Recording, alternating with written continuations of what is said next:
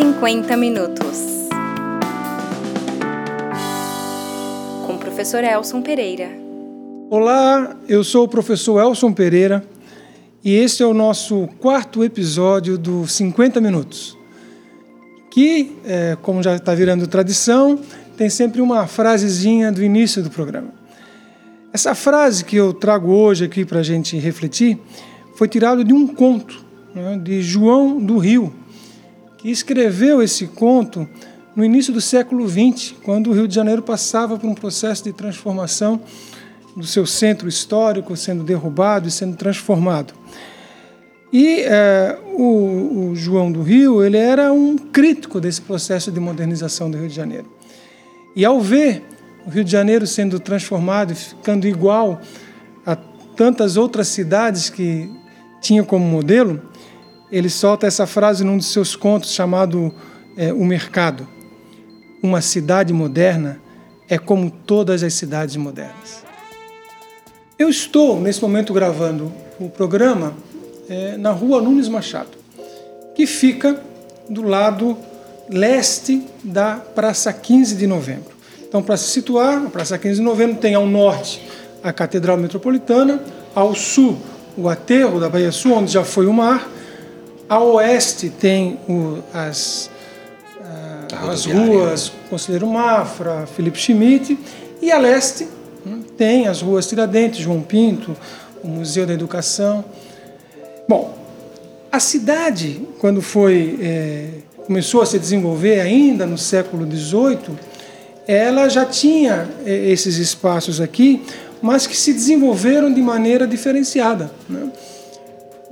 No início, do, no meados do século XVIII, a cidade era mais ou menos homogênea, mas como no, no século XIX a cidade começa a ter uma certa, é, um certo crescimento econômico, principalmente através do comércio, as primeiras famílias ricas se, esta, se estabeleceram em casarões que ficavam ali próximo onde hoje é a rua, a rua é, Conselheiro Mafra, próximo do mercado Francisco Tolentino, e com a instalação de sobrados ali, os primeiros pobres que estavam ali começam a se deslocar para parte de trás da, da Catedral Metropolitana e ali começaram a existir os primeiros cortiços da cidade de, de pessoas empobrecidas.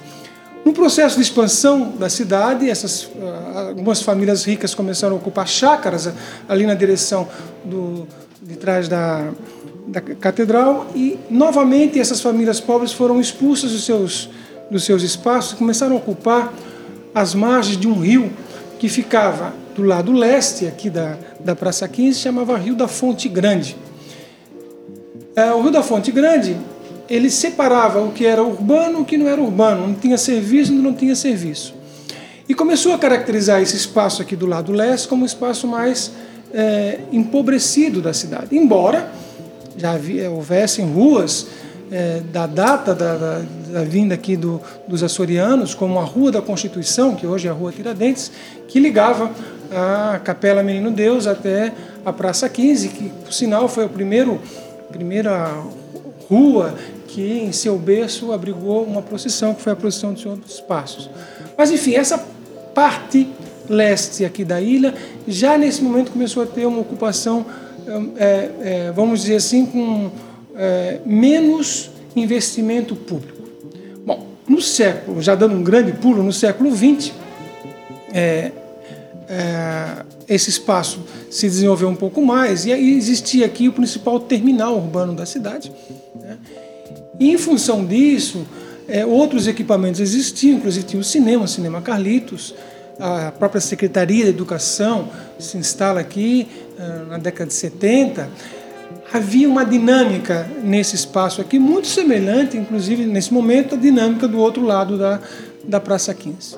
Com a construção do T100 e a transferência desse terminal para a, a, próximo do mercado público, começa a haver um esvaziamento desse espaço, inclusive do comércio. Então começou a haver fechamento de lojas, o próprio Cine Carlitos, em função da, da instalação de cinemas no shopping, saiu daqui.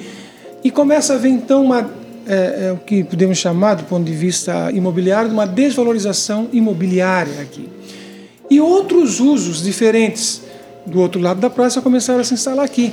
Então, usos como uh, loja de móveis usados, móveis antigos, é, sapatarias, é, espaços que precisavam de aluguéis mais baratos. Bom, é, de um tempo para cá, eu, não, eu não, vou, não consigo precisar quando, isso eu vou precisar da ajuda dos meus colegas que estão aqui hoje, começa a haver uma reapropriação desse espaço. E uma outro tipo de, de ocupação começa a acontecer aqui com bares, com usos é, diferenciados, ao ponto em que o próprio poder público começa a se preocupar também do ponto de vista de como que esse espaço pode ser melhor rentabilizado. É estranho dizer isso, que o poder público quer rentabilizar um espaço. Mas eu lembro do primeiro debate que eu participei na televisão sobre a área leste e que o representante do IPUF dizia assim: olha, a gente tem que fazer alguma coisa na área leste porque o valor do aluguel na área leste é apenas a metade do valor do aluguel da área oeste. Ora, como você vai direcionar uma política pública a partir da ideia da rentabilidade? Então isso me chamou muita atenção. Bom, não vou me alongar mais, eu quero só quis caracterizar que esse espaço da área leste, da praça, a rua João Pinto, a rua Tiradentes, a, a, própria Avenida Ercílio Luz, se constitui hoje um espaço em disputa em Florianópolis. Em disputa, seja por aqueles que estão aqui porque o aluguel é baixo, sejam aqueles que vieram aqui para dar um tipo de ocupação, e em disputa pelo próprio é, mercado imobiliário e talvez às vezes até com a ajuda do poder público que é aqui valorizar esse espaço e sabemos que isso pode levar a consequências diretas para aqueles que ocupam aqui. Dito isso, eu vou então aqui agora apresentar é, três convidados que eu quero que falem mais do que eu falei até agora. Né? Primeiro, Guto Lima, né, proprietário do Talharia Bar e que nos acolhe aqui toda semana, mas que tem aqui um papel fundamental, inclusive de organização dessas pessoas que moram aqui. E eu dizia, antes de passar a palavra para ele, um breve comentário, dizia para outra convidada que já vou apresentar, que nós urbanistas tentamos ler a gramática da cidade, mas existem aqueles que escrevem a cidade. E o Guto é um desses que escreve. Guto, obrigado por ter vindo. Oi, tudo bem? É, não sei se é, pode ser boa noite, bom dia ou boa tarde, né? Depende do horário que você estiver ouvindo o podcast. É uma honra estar aqui com vocês discutindo esse tema que hoje acredito que reflete a cidade como um todo, né? O, o, o Centro-Leste ele pode ser usado como um exemplo, né? Algumas coisas que o Elson comentou agora, na verdade, a gente vê acontecendo com o centro, né? Muitas lojas fechados, muito comércio fechados. No outro lado, que era o lado, vamos dizer, rico, movimentado, mesmo com o terminal, né? cada vez mais shoppings, esse comércio mudando, várias lojas que já não abrem mais no sábado. Né? Então, isso no centro como um todo, nem né? estou me referindo só à área leste. A área leste, ela passa por esse processo, essa modificação, uma das mudanças, né? com a saída do terminal, onde realmente, da, de uma hora para outra, esse comércio ele precisa se reinventar e começa a ser ocupado justamente com o valor dos aluguéis mais baixos, por sebos, é, brechós, sapatarias, e o comércio convencional ele, ele deixa de ocupar essa região porque não tem fluxo suficiente que justifique a sua presença é, nesse espaço, né? Mas também historicamente já é uma região boêmia, né? Tipo através Radcliffe, o, seja o, o que está aí desde a década de 60 também é, resistindo, né? E é realmente uma resistência. Se eu, nós estamos aqui há quatro anos, já me considero um resistente. Quem está desde a década de 60 realmente é, merece ser muito lembrado, porque e até então, em muitos momentos, talvez estivessem sozinhos aqui, né? É, mas a cidade como um todo também é, sofreu essa modificação, vieram novos espaços, novos lugares, os, o que antes era só praia virou bairro e então essa, essa dinâmica da cidade que vem é, acontecendo. E o importante, na verdade, é a gente tentar compreender essa dinâmica né, e, e, ao invés de, de, sermos nostálgicos, é entender essa dinâmica para poder melhor é, é, intervir nela. Né? É, Hoje, aqui na, na, nossa área, por exemplo, ainda existem comerciantes que acham que o movimento deles é, é, só por causa do estacionamento, da zona azul ou da vaga de carro. Então, pensar em, por exemplo, diminuir o número de vagas de carros é, realmente deixa muitos comerciantes assustados. Quando na verdade deveria ser o contrário. Hoje, é, essa nova, esse novo movimento, ou esse movimento que vem acontecendo, não, não sei se chamar de novo, mas ele tem cada espaço é, vem trazendo o seu público e essa soma de público é que tem formado esse esse público que vem frequentando ou é, de alguma maneira voltando a frequentar essa região, né? Mas teve um público que também sempre frequentou e é esse diálogo que a gente precisa estar tá criando, né? E eu acho que o Denilson também pode falar vamos, um pouco Vamos mais. aprofundar isso que falasse no, no Denilson, né? Então vamos aproveitar aqui para dizer que também ao lado do Guto, uma outra pessoa que escreve um pouco a história desse espaço aqui é, da cidade e que tem uma vida, uma, um papel um pouco diferente do, do Guto. Né? Eu queria que o Denilson se apresentasse, falasse um pouco do Instituto Arco-Íris, Denilson. Bom, pessoal, é, primeiro agradecer o convite, né, dizer que é muito legal a gente ter oportunidade para debater aqui a região da cidade onde a gente vive, trabalha, milita. Né? É, e, e, nós estamos aqui lutando pelo direito à cidade. Eu, eu sou produtor da velha guarda da Embaixada Copa Lorde, ajudei a criar a primeira velha guarda musical aqui de, de Santa Catarina e, e, e fizemos shows pelo país e divulgando a música negra, o samba, cultura popular aqui de Florianópolis. E, e, nós sempre nos reunimos nessa área leste aqui de, de, uh, do centro. É o espaço onde a gente começou a discutir também todo o projeto Samba de Terreiro, que a gente também organiza aqui na utilização dos espaços públicos da cidade. E hoje eu estou como presidente do Instituto Arco-Íris. O Instituto Arco-Íris é uma instituição de 23 anos, que estamos há 23 anos nessa, aqui nesse espaço, que na esquina da João Pinto com Ratcliffe. E nesses 23 anos nós estamos... Porque o Arco-Íris, ele, ele começou inicialmente como uma instituição uh, uh, que lutava contra o crescimento do HIV/AIDS aqui no Brasil, nesses 23 anos atrás. E com o passar do tempo, por conta da necessidade da cidade, e foi se transformando numa instituição de direitos humanos.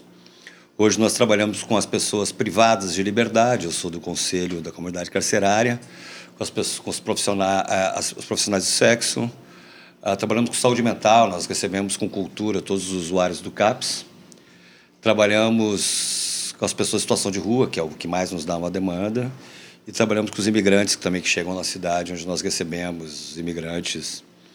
E, e o Instituto Arco-Íris ah, sempre entendeu que a cultura tem um papel transformador. É muito diferente de uma visão de que a cultura é contemplativa, nós entendemos que a gente não vai conseguir transformar nada se não for através da cultura.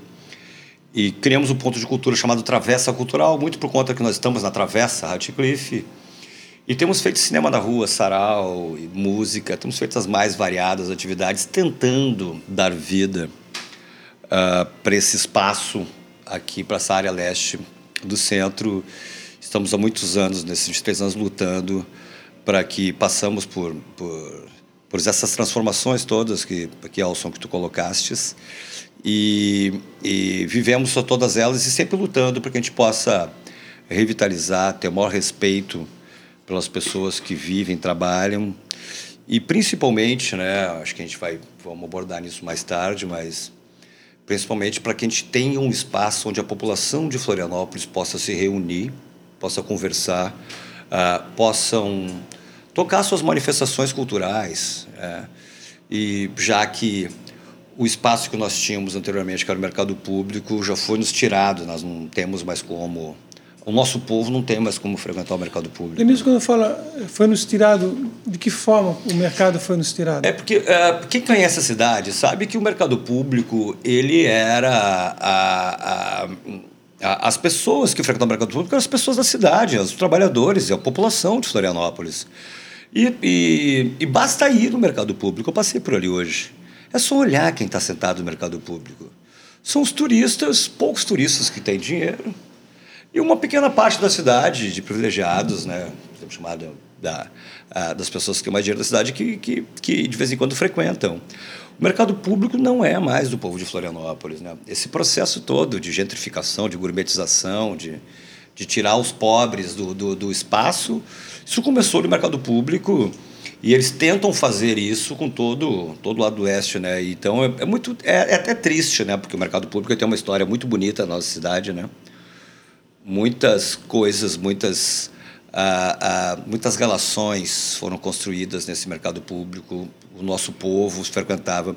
Eu me lembro né, muito dos, dos sábados pela manhã, a, a maravilha que era aquele mercado público lotado de gente que pegava o seu peixinho é, muitos, uh, terminou muitos casamentos que a rapaziada vinha para. ou, ou tantos homens e mulheres vinham pegar o peixe e, só voltavam seis horas da tarde para o almoço, porque não dava para sair daquele samba maravilha, encontrar os amigos. Era uma maravilha o mercado público na hora do, uh, dos sábados pela manhã. Isso tudo acabou com, com, com a transformação do mercado público.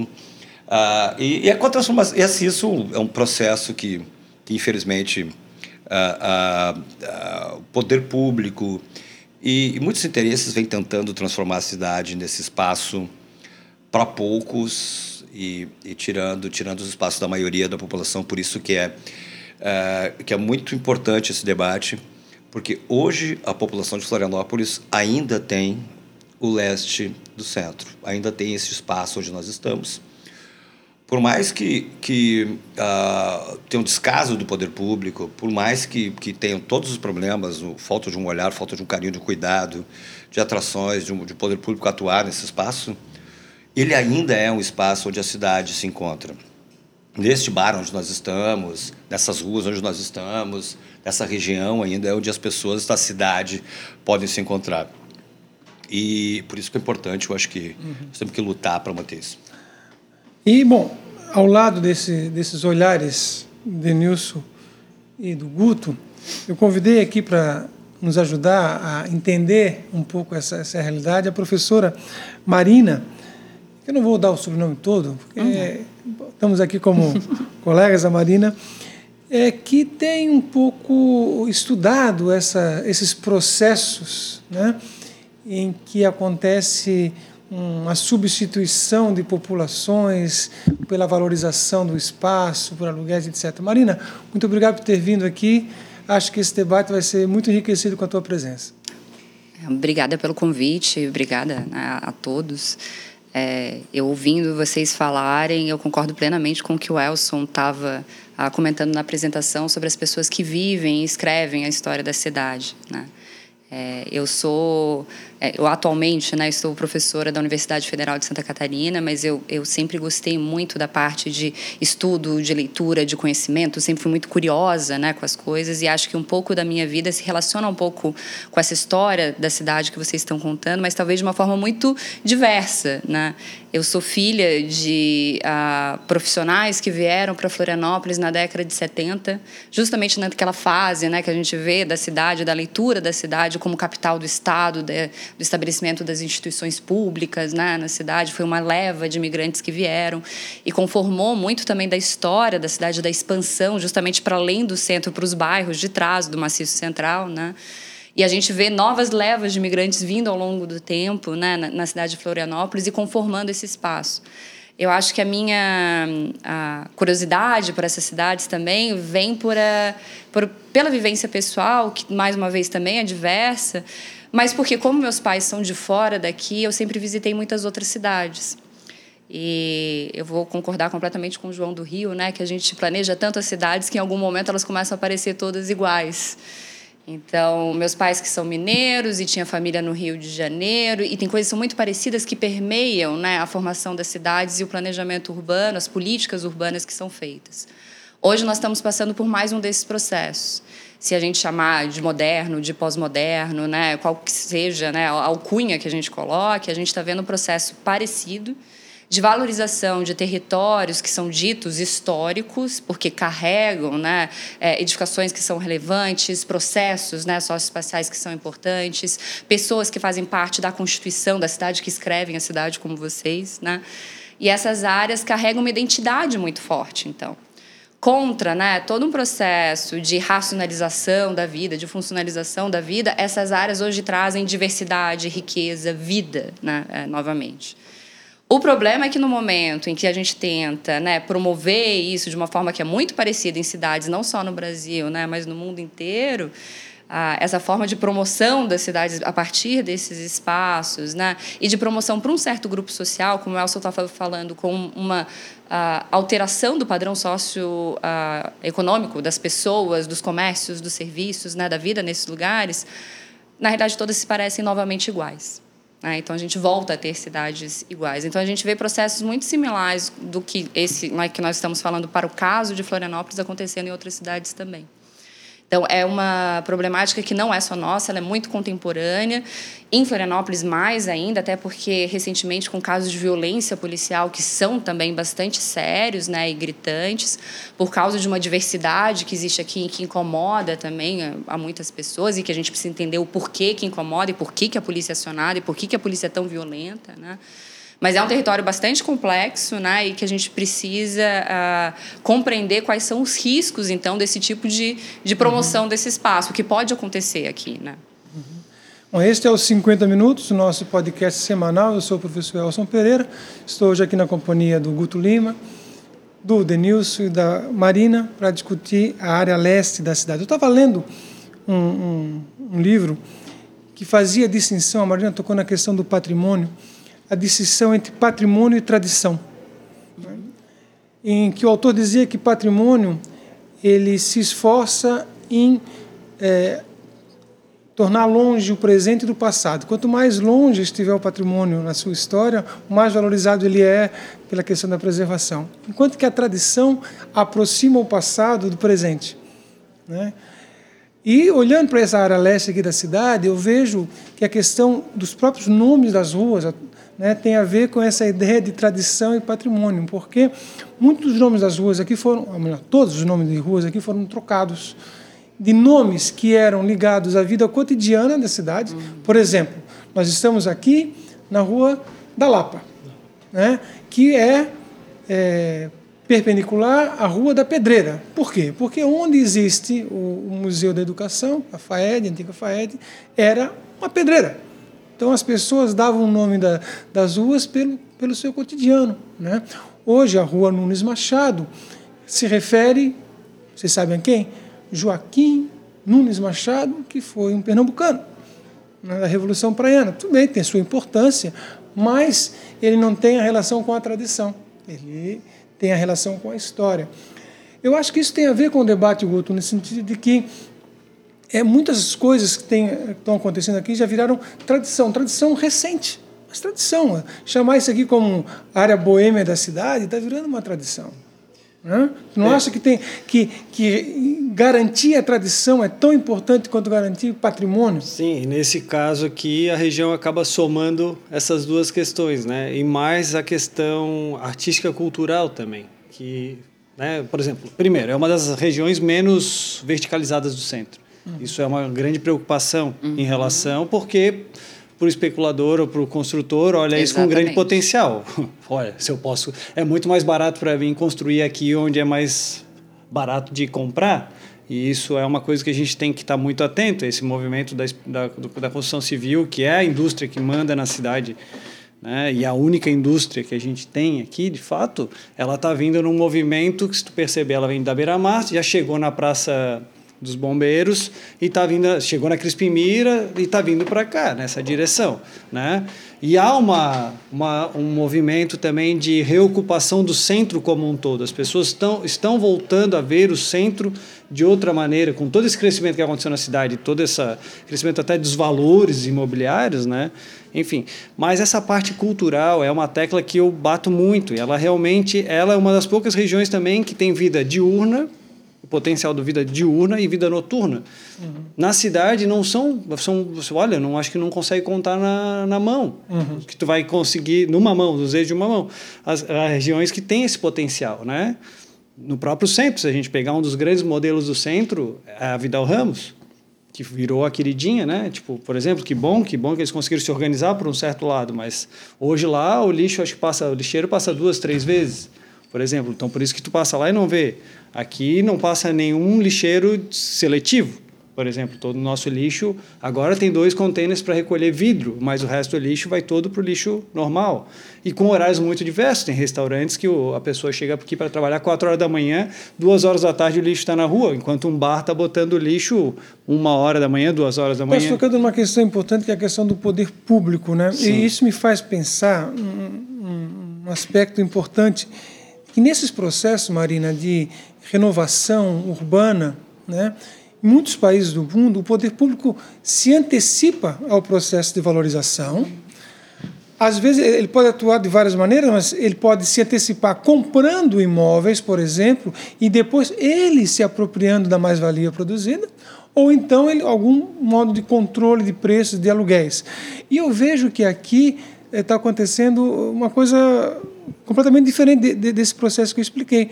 A prefeitura, ao uh, se instalar no antigo uh, Cine Carlitos, alugando ali e não comprando, ela vai se instalar o, pró-cidadão, né? vai trazer novamente fluxos e, portanto, trazendo fluxo vai trazer comércio, e trazendo comércio vai trazer valorização, só que ela não vai se apropriar da valorização, porque será o proprietário que aluga que depois vai se apropriar dessa valorização. Isso tem cabimento isso que eu estou falando, Marina? Totalmente. É, uma das coisas que é importante a gente sempre lembrar e, e enfatizar é que esses processos não são naturais. Né? Essas coisas não acontecem na cidade, como é, alguns gostam de chamar a cidade como um organismo vivo, né? que tem a sua própria dinâmica. Não, existe muito interesse por trás, existe muito objetivo por trás. A gente tem que entender de onde vêm esses interesses, esses objetivos. E, em especial, a prefeitura, o Estado, né? É, o agente público tem um papel fundamental. Você mesmo, Elson, já mencionou o impacto que teve a saída do terminal daqui e de outras instituições públicas que funcionavam nessa região e que estão fechadas. A importância que pode ser a retomada dessas instituições e o caráter, o uso que é dado e a sua permanência nesse espaço como garantia da diversidade. Então, se uh, o Estado se ausenta de estar presente e garantir que certos usos continuem e certas pessoas continuem, né, estimulando, por exemplo, só a vinda né, de startups, de. Uh, uh, da indústria criativa, né, como os projetos que vêm vindo para essa região, qual que é a garantia que usos mais antigos, né, e que justamente conseguem permanecer nesse local por causa do aluguel mais barato, continuarão Não, permanecendo? Ou pessoas que moram aqui hoje porque o aluguel é mais barato, continuarão permanecendo? A gente sabe que inclusive o aluguel aqui residencial tem aumentado também, com a vinda de certas pessoas para morar em alguns prédios aqui, mas em especial o comércio e serviço dessa área tem é, sido Esse é um só esse é um dos dos dilemas e que é, são muito difíceis de a gente conseguir entender. Mas, por exemplo, para um grupo de moradores, o que tem acontecido na região é, é ruim. Para eles está desvalorizando o imóvel deles. Isso eu já escutei. Tipo, eu tenho participado das últimas reuniões do Conselho de Segurança, consegue e alguns moradores e moradores que inclusive que interferem diretamente na vida cultural da cidade inclusive eu já vi eu tive escritório no antigo Hotel Royal quando foi uhum. transformado em escritórios na época ainda pelo pelo seu Mário Regueira né? Uhum. e eu lembro quando o samba na travessa acabou justamente por toda essa movimentação né? Isso começou em 2011 um processo no, no Ministério Público culminou num tempo de ajustamento de conduta só em 2019 no ano passado. E que no frigir dos ovos até que foi bom. Por exemplo, o arco-íris estava citado lá, depois o, o Denilson pode falar sobre isso, mas o promotor, o promotor foi bem tranquilo, entendeu que a atividade do arco-íris cultural, sem finalidade comercial tal, isentou o arco-íris nessas atividades. Mas tudo incomoda, e é difícil para esses moradores não tem, eu sou morador do centro também. É óbvio que em diversos momentos eu me incomodo com alguma coisa, mas eu não sou, eu não me incomodo com tudo. E, é, e que a impressão que dá é que para esses moradores tudo incomoda. Uhum. Uma atividade, por exemplo, só um exemplo realmente e algo que já aconteceu, um boi de mamão às 11 horas da manhã, incomoda. Uhum. Um jazz um som baixo duas horas da tarde, incomoda. Parece que a própria feira de artesanato no final de a semana, feira, né? Viva Cidade incomoda. A entrada a rua das... fechada porque ele vai ter que dar uma volta maior incomoda. Então assim, não existe nada que diga assim, então, então o que, que era? O bom era o antes, que eu, eu me lembro de como essa região estava nesse uhum. essa entre safra, vamos dizer assim, né? Agora a gente está partindo para um outro momento. E esse é o momento que a gente tem que refletir também, né? Com essa nova legislação que vai acabar, eu acho que também influenciando no valor dos aluguéis, Sim. né? E, e a vinda do que eu digo assim, é, agora começa a ver esse movimento das franquias. Aí tu começa a ver que é quando uma franquia começa a se interessar por uma região, uhum. imagino eu, né, no meu caso não é uma franquia, mas foi feito um, um grande estudo ali para mostrar que o potencial, porque ninguém vai investir numa franquia que geralmente são caras né, em algo que não tem esse potencial. Então, ela realmente, como o Elcio falou no começo, é uma região que está numa disputa é. e numa disputa muito que é difícil entender. Sabe? A gente, por exemplo, que está instalado aqui desde 2015, quem já está instalado há mais tempo, quem está vindo agora, os moradores, poder público, é, é uma disputa realmente bem, bem, bem é. complexa. Essas, é, essas disputas, né, assim, a, gente, é, a gente já falou sobre a questão histórica, que é importante, e, e tem um investimento que vem do Estado, um investimento público, inclusive, na restauração, conservação e promoção de, algumas, de algumas edificações históricas né, dentro desse perímetro. O Museu Vitor Meirelles, por exemplo, né, a Casa de Câmara e Cadeia, mas é uma ação direta que o Estado está tendo. Mas a gente está mencionando aqui também uma ação que é, alguns falam que é um é, seria uma ação indireta do Estado, porque é um incentivo fiscal, né, que é a lei que foi aprovada para o estímulo à instalação a, da indústria criativa a, nesse perímetro. Eu acho que depois a gente vai até voltar uhum, a falar sobre isso, né? Uhum. Mas é, existe o interesse, então existe o olhar né, da prefeitura, está muito claro para essa área com o interesse, né? não só da prefeitura, mas de outros órgãos né, ligados ao governo federal, como por exemplo o IFAM, quando financia né, certos tipos de, re, de restauração. Uh, então, tem dinheiro público sendo investido nessa área. A questão a que fica é no que e por quê e para quem né, que está vindo esse dinheiro público. A quem interessa. É, porque quando se fala, inclusive o termo que eu não gosto de usar, mas quando se fala em revitalização, é, significa esse botar termo. vida de volta, mas que vida colocar, porque existe Exatamente. vida, né, Denilson? E essas pessoas que, que vocês têm um contato direto, elas será que serão contempladas por uma intervenção que valorize esse espaço aqui? É, o, o, o que eu preciso dizer é que falta projeto político. É isso, para a cidade, para essa área. Uh, uh, porque uh, ouvindo o que vocês falarem de que tem determinadas pessoas que acabam incomodando. Eu tenho, por conta de estar lá no Arco-Íris, tenho ido muito ao Ministério Público, respondido essas, esses processos, esses procedimentos, assinado esses termos, uh, uh, acordos feitos do Ministério Público, uh, porque as pessoas são diferentes, tem que entender. Tem um, tem um determinado síndico de um prédio aqui que ele reclama de tudo e tal. Mas isso é a vida, as pessoas existem. A cidade poder é o lugar público, do conflito. O poder público tem que entender e que aquilo, dizer para o cidadão o seguinte, olha, isso aqui pode, tal horário, pode tantos decibéis e pronto, não adianta você ficar ligando. Porque hoje, como isso não está regulamentado, qualquer um que liga para a polícia militar, nós estamos fazendo na rua, uh, antes das 10 da noite. Alega perturbação de sossego. Uh, alega, os cara, a polícia vai lá e, tem, e acaba com, com, com a sociedade cultural. Por que isso? Porque o, isso é a ausência do poder público é que se dá espaço para esse tipo de coisa. Mas, Denilson, uma coisa que é importante falar, e dentro do que a Marina falou, é que hoje a legislação que existe, até em relação ao que é permitido uh, em relação a som na rua, o que eu posso dizer é o seguinte: nós, se nós conversando aqui numa roda, né, não agora num bate-papo como a gente está, que cada um está uhum. falando uma vez, vai ser numa conversa de barra, nós, nós quatro aqui conversando. Se nós ligarmos o decibelímetro e medirmos, nós vamos ultrapassar o limite que a Floran hoje, pela lei do silêncio, estabelece. Vamos ultrapassar. Então, o que acontece hoje em Florianópolis é quem decide o que pode e o que não pode? O poder público. Se ele vai fiscalizar ou se ele não vai. Se ele for fiscalizar, não vai acontecer mais nada na rua, porque tudo na rua vai ultrapassar. Se a camerata fizer um show na beira-mar, vai ultrapassar. Se o eu fizer um violão aqui na calçada, vai ultrapassar. Então, assim, não existe. Agora, depende, aonde que a prefeitura vai fiscalizar ou não vai. Entende? Por então, isso, são, são discussões é, que... Eu acho que, que tem que regulamentar isso de uma maneira correta para que as manifestações da cidade... A, a, uma cidade que não tem cultura, a cidade que não que não cultua suas manifestações culturais, é, é uma cidade morta. Nós, nós precisamos, muito pelo contrário, o poder público tinha que incentivar os artistas locais a virem para essas esquinas e, e, e, oportunizar a cultura de graça para o nosso povo. E não vir com a polícia tirar quando tem alguém tocando violão. Eu, lógico que é o contrário a essa, né? Eu, a, aconteceu isso recentemente, aqui próximo, né? Que isso foi discutido em todos os jornais, em todas as TVs, com o que eles chamam de, de Madalena, ali no, na Vitor Meirelles. Baile do Madalena. É, o que que, o que que acontecia ali? Ali nós tínhamos muita gente, a cidade, depois você encontrar ali os jovens, e, e tinham uh, três problemas, né? Era o problema de que as pessoas uh, bebiam nos bares e não tinham banheiros para as pessoas irem, né? Tinha o problema uh, de, de som uh, volante, que as pessoas andavam com aquelas caixas de som, e o terceiro que não tinha os cestos de lixos. Uh, isso, isso era fácil de resolver com a atuação do poder público. Atua nas três áreas. O que, que faria? Uh, eles pegaram os bares, fizeram o termo de ajuste de conduta, lá um TAC, que obrigaram os bares a botar segurança. Gastavam uma grana com os caras de terno e gravata de fora para fazer nada. Aquele dinheiro tinha que ir para banheiro químico.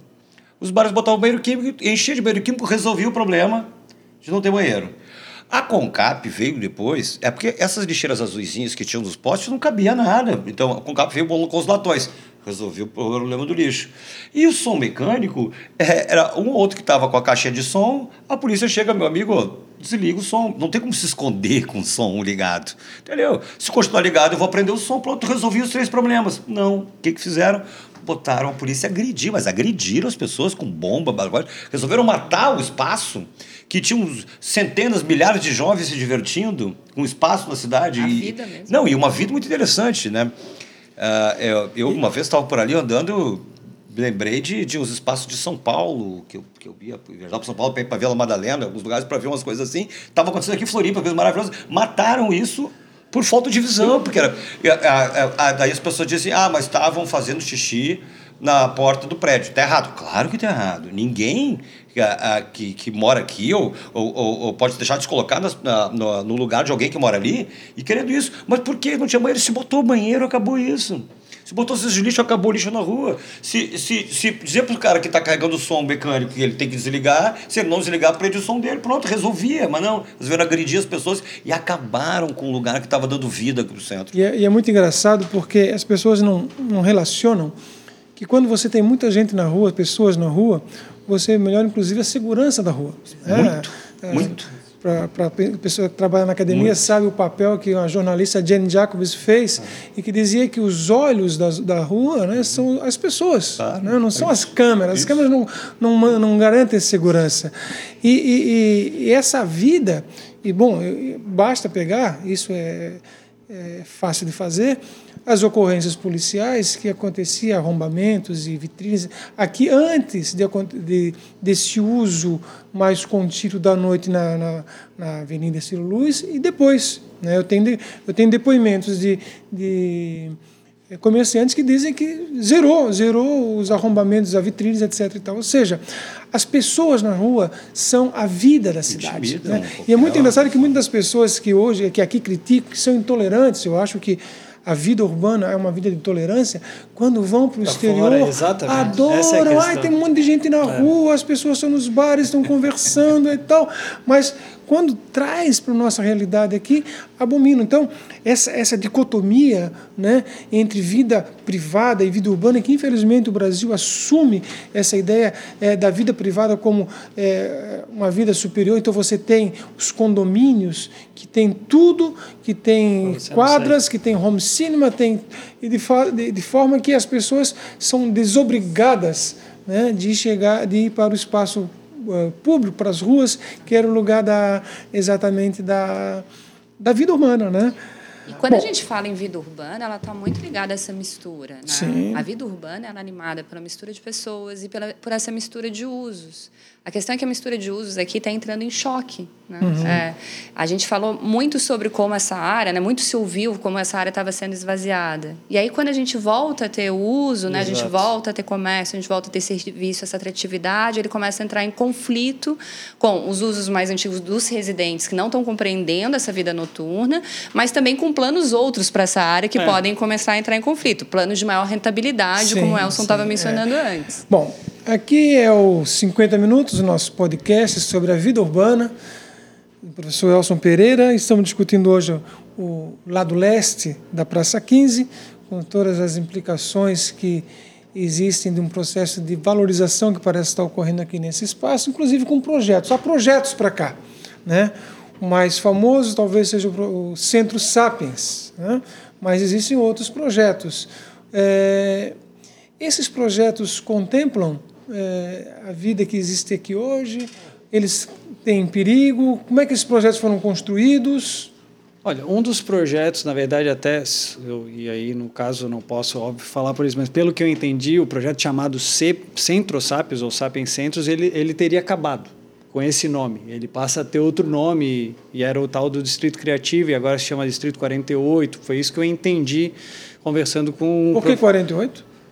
Pelo prefixo aí não ah prefixo e aí é o seguinte era era os professor ah, Salomão ser... coordenava isso através é, o 22 do... arroba de Barcelona eles devem estar querendo achar algo é, parecido talvez. né lembra as cidades começam a ficar muito parecidas isso. umas com as outras. E aí agora a cidade moderna é como todas as cidades quem está coordenando isso agora pelo que eu sei é o é o CDL né? E isso até, inclusive, tiveram dois apro projetos aprovados na Câmara de Vereadores, ainda com esse nome de Centro Sapiens, um com 2 milhões de reais, eu não sei se vai ter se teve contingenciamento da Prefeitura ou não. Mas, que parece foi... que é emenda impositiva, então não pode isso, que foi para a Secretaria de Infraestrutura, Sim. então basta saber o que vai ser feito em relação a isso. E o outro são é, de, vere... de, de, do, de vereadores com emendas no orçamento, que teria o foco na Vitor Meirelles, né?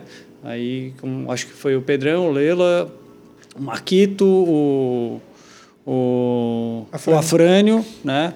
E também daí eu não sei, esse sim pode ter, acho que Não, esse não pode. Esse ter. não, esse, esse não. não. pode. Tá. Enfim, e aí tem que ver, ficar ver o que no que que isso vai ser efetivamente aplicado. Mas eu vejo que esse é é uma das iniciativas. Eu vejo que tem muitas iniciativas acontecendo aqui, mas elas são muito desencontradas. É o que o Denilson fala de falta de um projeto político. Exato. E uma das coisas que aconteceu aqui também, que foi feito pelo, pro, pelo vereador Afrânio, que foi incluir toda essa região aqui dentro de uma lei que estabelece quais são os espaços culturais da cidade. Então, toda essa região entrou. E aí, o que, que a gente descobriu? Que essa lei existe, mas ela não é regulamentada. Então, na prática, ela não, não tem efeito nenhum. Hum. E aí, naquele termo de ajustamento de conduta, na época o Ministério Público exigiu que a prefeitura regulamentasse. Então, eu espero que essa lei, que ainda não tem a regulamentação, diga assim: olha, vocês ou todo o espaço cultural da cidade tem um diferencial e tem alguma vantagem, vamos dizer, por ser caracterizado como um espaço cultural. Mas essa ainda não aconteceu. Uh, tem um outro projeto é, é construído através do AMA, uhum. Ateliê Modelo de Arquitetura. Sim. Que isso. Eu, a, quem começou com esse debate com a gente no Arco-Íris foi o professor Lino Pérez, hoje vereador aqui da cidade. Colega lá é, do departamento. Ele que acabou trazendo esses jovens, todos, todos os jovens que estavam cursando o, o, o curso de arquitetura na UFSC. E, e esse projeto depois acabou sendo finalizado pela professora Soraya. Isso mesmo. Uh, e, e eles fizeram propostas excelentes pra, do meu ponto de vista, aqui uh, ah, para o lado leste do centro. Uh, onde contemplava restaurante popular, bicicletários, espaço para pra, pra, as pessoas que estão em situação de rua, para vender materiais uh, uh, orgânicos. ocupando os espaços, eles pegaram, fizeram um projeto conjunto e depois cada aluno ou dupla se dedicava em determinados prédios. Inclusive, para ali para o Arco-Íris tem um, uma proposta excelente feita por eles. E, é, mas esse tipo de proposta, ah, ela jamais vai ser viabilizada com a visão atual que nós temos na cidade hoje. Não adianta, né, entendeu? Esse tipo de... É, hoje, a visão política que nós temos hoje na nossa prefeitura é uma visão política de um projeto... É, a, visão política da prefeitura hoje ela é mais semelhante a um projeto que é antagônico a esse do AMA, que é o projeto do Sapien Centro. É, é, que é um projeto, o Sapien Centro é um projeto ah, ah, que tem uma visão, que tem uma proposta para a cidade mais, mais semelhante com o que foi feito no mercado público. A visão deles é uma visão mais de, uh, um, de, um, de, um, processo diferente uh, do que nós apresentamos. Um chamado higienismo é, social? É, do que foi do que é apresentado para do que a visão. Então, se nós se não tiver uma, uma troca de visão do poder público municipal, nós não, não, não, porque não tem como tu transformar uma, uma região do centro da cidade se não tiver o poder público atuando junto. Isso não existe, não tem como viabilizar isso. E hoje, com a visão política que nós temos hoje na cidade, é, ela é antagônica a essa proposta que foi construída dentro da universidade para, esses estudantes, é que é uma proposta inclusiva, uma proposta que traz também de volta, e eles pensaram muito nas moradias, porque, diferentemente, as pessoas acham que que não, porque não pode ter moradia, porque tem bar. Não, muito pelo contrário. Eles, a, a, todo o estudo feito pela Exato que era importante que tivesse moradias juntos também, moradias populares, e uma série de propostas a, a, que tem. Nós esperamos que, que a gente possa dialogar com o poder público, que uma nova visão de cidade se estabeleça, que a gente possa discutir uma maneira inclusiva para esse centro, para que a população de Florianópolis possa continuar utilizando esse espaço e com qualidade. Uh, essa outra visão que eu, que eu discordo de projeto para essa região, eles acabam conversando uh, com os proprietários dos imóveis sempre com uma visão muito uh, rentista, é sempre o dinheiro por trás, dizendo o seguinte, olha, olha só, nós vamos pegar os fios e vamos uh, colocar debaixo da terra. Na nossa uhum. proposta também tem isso, Sim. entendeu? Agora, eles dizem para o cara o seguinte, não, mas tu, cara, eu olhei aqui, tu vende uma coxinha a dois reais, então, tu vai vender tua coxinha a 10 reais. Tua coxinha vai ser coxinha gourmet e só tu vai vender coxinha. Então, aqui só vai vir gente que pode comer coxinha a 10 reais. Ou a isso, então vai. E, e vão afastando as pessoas mais. E, Denise, até essa questão do fio, por exemplo, é uma coisa que a gente pode repensar. Tipo, às vezes a, a gente empaca em umas coisas que custa hum. muito dinheiro e que a gente tem que pensar se realmente é isso. É por aí. Sabe? A mesma coisa, por exemplo, começar, asfaltasse, né? Pegou um pedaço de Cílio Luz, aí parece que sobrou um pouquinho de, de asfalto e aí a gente, eles jogaram um pouquinho para o começo da, da rua que é paralelepípedo. E, e eu, particularmente, eu prefiro que o paralelepípedo seja mantido, que a gente já perdeu na lateral da praça, uhum. já perdeu em outras partes da cidade. Eu acho que e é isso que a gente vê acontecendo na cidade. A gente vai descaracterizando aos pouquinhos, como a gente já viu vários casarões sendo demolidos, e daqui a pouco demole casarão justamente, ah, ele não faz mais parte de um conjunto, ou ele já está descaracterizado, e assim vai sendo esse processo que ele é devagarinho, sem a gente perceber, mas quando a gente vê, está tudo modificado e está tudo no chão, né? Tem um, academia serve para inventar termos também, para tentar explicar fenômenos, né? E na Inglaterra se inventou o termo gentrification, que foi traduzido para o português de uma maneira muito pobre, por gentrificação, que não quer dizer nada. Mas certo dia eu estava vendo um filme em inglês que tinha tradução em espanhol. E quando no filme foi falado gentrification, a tradução em espanhol era aburguesamento que me parece que tem muito mais sentido do ponto de vista do senso, né? do, do, do sentido da palavra, que isso. Agora, o que, que significa esse aburguesamento? Né? Esse termo gentrification acabou surgindo na Inglaterra, né, em espaços que eram de indústrias e que foram sendo desocupados, e uh, esses espaços ficaram desvalorizados e a população de, de, mais baixa renda começou a ocupar, até que artistas de classe média começaram a descobrir, começaram a ocupar e revalorizaram, e as primeiras pessoas a serem expulsas foram exatamente esses mais pobres que, que estavam lá, porque eram lugares baratos de se viver. Bom, ao analisar isso, começou a se perceber que em várias cidades do mundo aconteceram isso, e eu, só para trazer um, um, um caso que eu acho muito interessante, que é que inclusive os turistas brasileiros vão visitar muito, que é em Nova York, que tinha um viaduto que levava os trens de carga até o porto. Né? Então, um viaduto que passava no segundo andar dos edifícios, que fazia muito barulho, e o, o, trem fazia muito barulho, e as pessoas que moravam ali tinham, pagavam um lugar muito baixo porque era um lugar ruim de morar. Até que o porto foi fechado, o, o, o trem não passava mais ali, e a prefeitura resolveu fazer um processo de revitalização e fez um grande jardim sobre esse, esse viaduto, né, que se chama High Line. Né? Então, os turistas brasileiros vão a Nova York visitar o High Line. O efeito da, da construção desses jardins foi exatamente a valorização de tudo, todo o espaço atravessado por esse, por esse viaduto. E os aluguéis subiram e as pessoas ali começaram a ser expulsas pelo mercado. Não foram expulsas porque a polícia foi lá, foi o mercado que, que levou eles para fora. E eles fizeram, fizeram uma, uma, manifestação que eu achei muito interessante, e numa do, dos, do, da, dos cartazes lá da, da faixa estava escrito: gentrificação não é progresso. Achei essa frase muito interessante.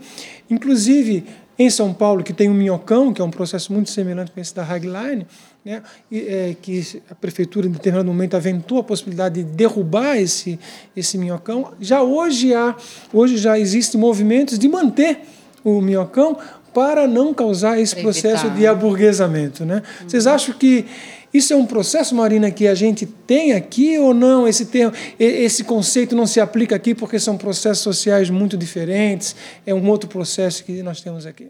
É, quando a gente fala em, em, conceitos, né, que são palavras tão carregadas, né, que a universidade usa com muito significado por trás, ah, o que a gente está tentando mostrar é se existem paralelos entre esses casos, uhum. ah, se eles são coincidentes de alguma forma, né? E o que a gente tem visto hoje são justamente esses casos muito semelhantes acontecendo no mundo inteiro. Em especial por uma transformação na lógica do que é habitar a cidade, do que é viver a cidade, de como a gente faz comércio da cidade, de onde a gente vai no bar na cidade. Né? Isso tem transformado a, a imagem de quais são esses lugares que seriam atrativos na cidade. Então, existe uma transformação na mentalidade sobre o que é a vida urbana, ou o que deveria ser a vida urbana, que tem uma retomada de certos locais, como esses ditos históricos, onde tem identidades que são tradicionais, né? e que as prefeituras e os governos locais acabam vendo como oportunidades para se promover as cidades para um mercado externo. Olha que volta que a gente deu no mundo para pensar em que as pessoas, as empresas, é que queriam ir para uma cidade, né, disputavam estar naquela cidade, para hoje as cidades terem que ser proativas, empreendedoras para atrair essas pessoas, atrair essas empresas, né, praticamente dando assim, né, terrenos, né, incentivos fiscais, enfim, para que essas empresas venham a esses comércios, esses serviços, enfim. Isso é muito diferente de como acontecia, né, anteriormente.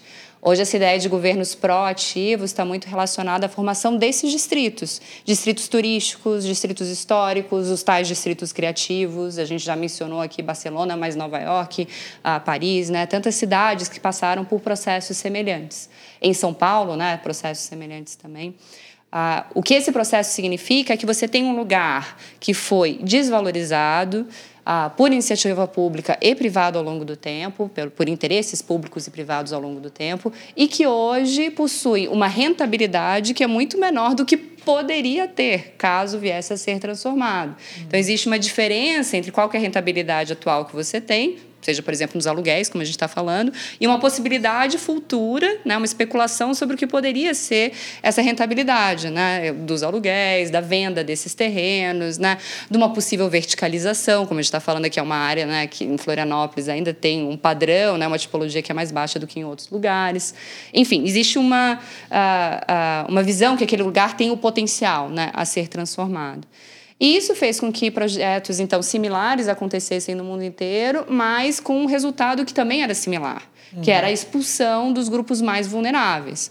A população de renda mais baixa, idosos que muitas vezes não conseguem compreender a transformação que está acontecendo e por isso a necessidade desse diálogo com essas, com essas pessoas, né, que não entendem esse uso misto que está acontecendo agora nessa área né, central de Florianópolis e que ah, ficam bastante incomodados né, com a presença de uma feira ou de uma atividade cultural no final de semana, mas eles também são rapidamente expulsos pelo capital por esse interesse né, na maior rentabilidade do espaço mas também são expulsos aqueles primeiros que viram a diversidade do lugar, que são considerados pioneiros. Infelizmente, né, como os casos que a gente vê aqui acontecendo, aqueles que primeiro viram a riqueza né, dessa zona leste ah, do centro de Florianópolis, mas que, com ah, o passar do tempo, também não vão conseguir permanecer pelo aumento do valor dos aluguéis e das propriedades locais. Né?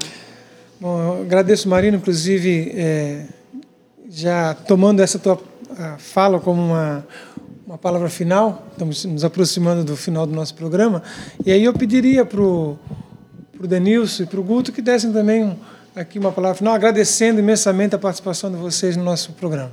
Deixa eu só me despedir dizendo para vocês o seguinte, que nós, tá, nós estamos falando do, do lado leste do centro, porque a nossa referência é a Praça 15. Praça 15 foi onde começou a cidade. ali foi ali que a, a, Florianópolis começou a ser construída. Isso é um enredo, hein? É. tudo começou, e, Praça 15. É, e aí, da, a, a Praça 15 tem uma história que, que... A história dela, a praça mais importante de Florianópolis, ou talvez do estado, uh, tem histórias muito interessantes que... Essa praça ela foi cercada três vezes. A primeira vez foi logo depois da construção dela, uh, tinha uma 1800 e alguma coisa. Uh, uh, tinha, tem uma divergência que alguns diziam que é por conta do, dos escravos que traziam os excrementos dos, dos seus senhores que moravam lá nos altos, no chácara de Espanha, para lá. Os escravos eram chamados de escravos tigres, porque eles vinham com o corpo rajado por conta do que escorriam daquelas, das latrinas deles. Eles passavam pela praça para não, porque eles sempre jogavam no mar e para não passar para a praça foi cercada. Outros dizem que aquilo foi na época para separar também, porque a burguesia da cidade ficava dentro da praça, os seus filhos brincando, e os, e os, e os funcionários desses grandes patrões ficavam do lado de fora. Foi a primeira vez que ela foi cercada. Ela foi cercada de novo, depois de uh, passados uns anos, por conta de que os namorados estavam se beijando na rua, não podiam, se beijavam dentro da praça, então cercaram para os namorados não beijar. E a terceira vez, onde é que eu quero me referir, foi em 1998 Angela Mi, prefeita, Esperidião Amigo, governador do estado. E na época, ficou muito famoso em Nova York, o prefeito Rodolfo Giuliani, que implementou a tolerância zero. E eles resolveram copiar isso e, e perseguir mesmo os moradores de rua, os artesãos. Essa praça foi fechada para expulsar. Essa praça, o, o, o colorido dessa praça era o artesanato o, o, o, cheiro dessa praça era dos incensos, eram as crianças brincando. Uh, e isso nunca mais. Essas pessoas foram expulsas daquele espaço, essa praça foi cercada, e esse é o processo que vem desde lá desde 1998, então a Praça 15 ela é bem um retrato do que acontece na cidade, do que vem acontecendo agora, que é expulsar os trabalhadores, as pessoas que trabalham com arte e tentando esse aburguesamento, ou a gentrificação, ou o que querem chamar, elitização, de vários tamanhos. Mas o que, que é? É tirar os pobres do lugar para colocar as pessoas uh, uh, que têm uh, poder aquisitivo para utilizar aquele espaço. Né? Isso que nós estamos lutando. Né? E o Padre Wilson Grom, já que está falando de samba aqui, Elson, tu utiliza Padre Wilson que está sendo homenageado pela minha escola de samba, Embaixada Copa Lorde esse ano, que, aliás, muito interesse, parabéns para o Padre Wilson e para a Copa Lorde pela, pra, por esse enredo. Uh, o Padre Wilson diz o seguinte, que existe uma linha imaginária dividindo Florianópolis, que é a Avenida Mauro Ramos. E eles fazem de tudo para nos expulsar para o lado de lá da Mauro Ramos. Enquanto nós, aqui, o Guto Lima, eu e todos os velhos militantes estiverem por aqui, eles não vão descansar enquanto não nos empurrarem para o lado de lá da Mauro Ramos. Mas não vão conseguir, nós vamos resistir e, se possível, com uma nova visão na prefeitura, com, com, a, com a população junta, nós vamos ter um espaço para o povo de Florianópolis tocar a sua cultura, escutar as suas músicas e ver as suas manifestações culturais, poderem passear e se ver e se encontrarem e viverem a cidade. Obrigado, Denilson. Guto. Bom, é, quero agradecer, né, discutir, conversar é sempre relevante, o, o espaço está sempre aberto a essas discussões, a gente pode também dar continuidade, como a gente já fez em outros momentos, né? Tem o Conselho da Cidade, eu não sei quando que vai ao ar exatamente a data do programa, talvez já tenha acontecido a eleição, mas, por exemplo, no Conselho da Cidade não existe uma entidade cultural dentro do Conselho da Cidade. Como? Né? Isso para mim e assim Absurdo. e fazendo a meia culpa, tá? Sim, Por exemplo, sim. eu fui me procurar agora tomar conhecimento sobre o conselho da cidade super recentemente, como recentemente fiquei sabendo de todo o processo em relação ao conselho tutelar. Então tem muita coisa acontecendo na cidade que a gente não sabe e nós temos que participar. Um exemplo é a reunião do Consegue. Pode ser um saco, mas se nós não participarmos, ela vai ser dominada por alguém. E nós temos que participar. E acho que a gente tem que ocupar os espaços que forem possíveis de ser ocupado, mesmo com toda a dificuldade de tempo e tudo, tudo que nossa correria, vida pessoal, trabalho. Mas eu acho que a gente precisa se doar para a cidade, seja no seu condomínio, na sua rua, no seu bairro. Né? É isso. Obrigado, Guto. Quer falar mais uma coisinha? Pedir essa palavra, Marina, antes de encerrar. Ah, agradecer, né, também pelo convite, é claro, mas para, eu acho que a gente precisa lembrar também, assim, se não existe a falta de intencionalidade, né, no sentido de que a gente sempre tem que achar quais são essas intenções que estão por trás dos projetos que transformam a cidade, a gente tem que pensar nesses efeitos, né, que a transformação dessa área e a exclusão socioespacial que pode acontecer aqui vai ter para todos na cidade, né, na dinâmica da habitação de interesse social, na expulsão, né, é, das pessoas para cada vez mais longe, né, da cidade, nos movimentos pendulares, então o trânsito, o quanto que isso piora, a poluição que isso gera para a cidade, a exclusão social, a, o Estado, a prefeitura ter que vir mais uma vez dotar de equipamentos novas áreas da cidade, sendo que aqui a gente tem uma área que é bem servida, né, de, em termos de transporte, em termos de equipamentos, né, de escolas, de atividades culturais, como a gente está falando. Né? Então, se a gente tem a exclusão né, de grupos ah, que são de renda mais baixa, ou grupos mais vulneráveis, como os idosos, como a gente estava falando antes, a cidade inteira perde como um todo. Então, é importante a gente pensar ah, nesses efeitos né, e na responsabilidade, então, que a iniciativa privada, mas em especial o Estado, tem, na garantia, na permanência né, desses grupos nesses locais. Como você estava falando, Elson, em outras cidades a gente já vê isso acontecendo. Uhum. Né? Com o passar do tempo desses projetos, já vendo os efeitos né, acumulativos que isso tem, o efeito dominó nas cidades, nas cidades né? Berlim, por exemplo, fazendo teto de aluguéis, né? a Paris, a prefeitura comprando terrenos em áreas que estão sendo supervalorizadas para conseguir garantir a permanência de certos usos. Então a gente precisa ter uma ação, essa intencionalidade também no sentido de garantia né, do direito à cidade, da equidade, da inclusão. Obrigado. É, obrigado então a todos. É, estamos terminando então mais um episódio dos 50 minutos. Eu hoje trouxe como frase uma frase do, de um conto, O Mercado, do João do Rio. Se diz uma cidade moderna, como todas as cidades modernas. Esse conto eu li num livro organizado pela Shirley Domingues e Marcelo Alves, intitulado A Cidade Escrita: Literatura, Jornalismo e Modernidade. Obrigado a eles também por me propiciar essa leitura. É, semana que vem, o nosso programa terá como tema as mulheres, o 8 de, de março. Teremos aqui então é, algumas companheiras falando sobre é, o 8M. É, vocês podem nos acompanhar nas redes sociais. O link para o podcast está é, na bio do nosso Instagram. Né? E até semana que vem. Um abraço a todos. Obrigado, valeu. Obrigado. Valeu. 50 minutos. Com o professor Elson Pereira.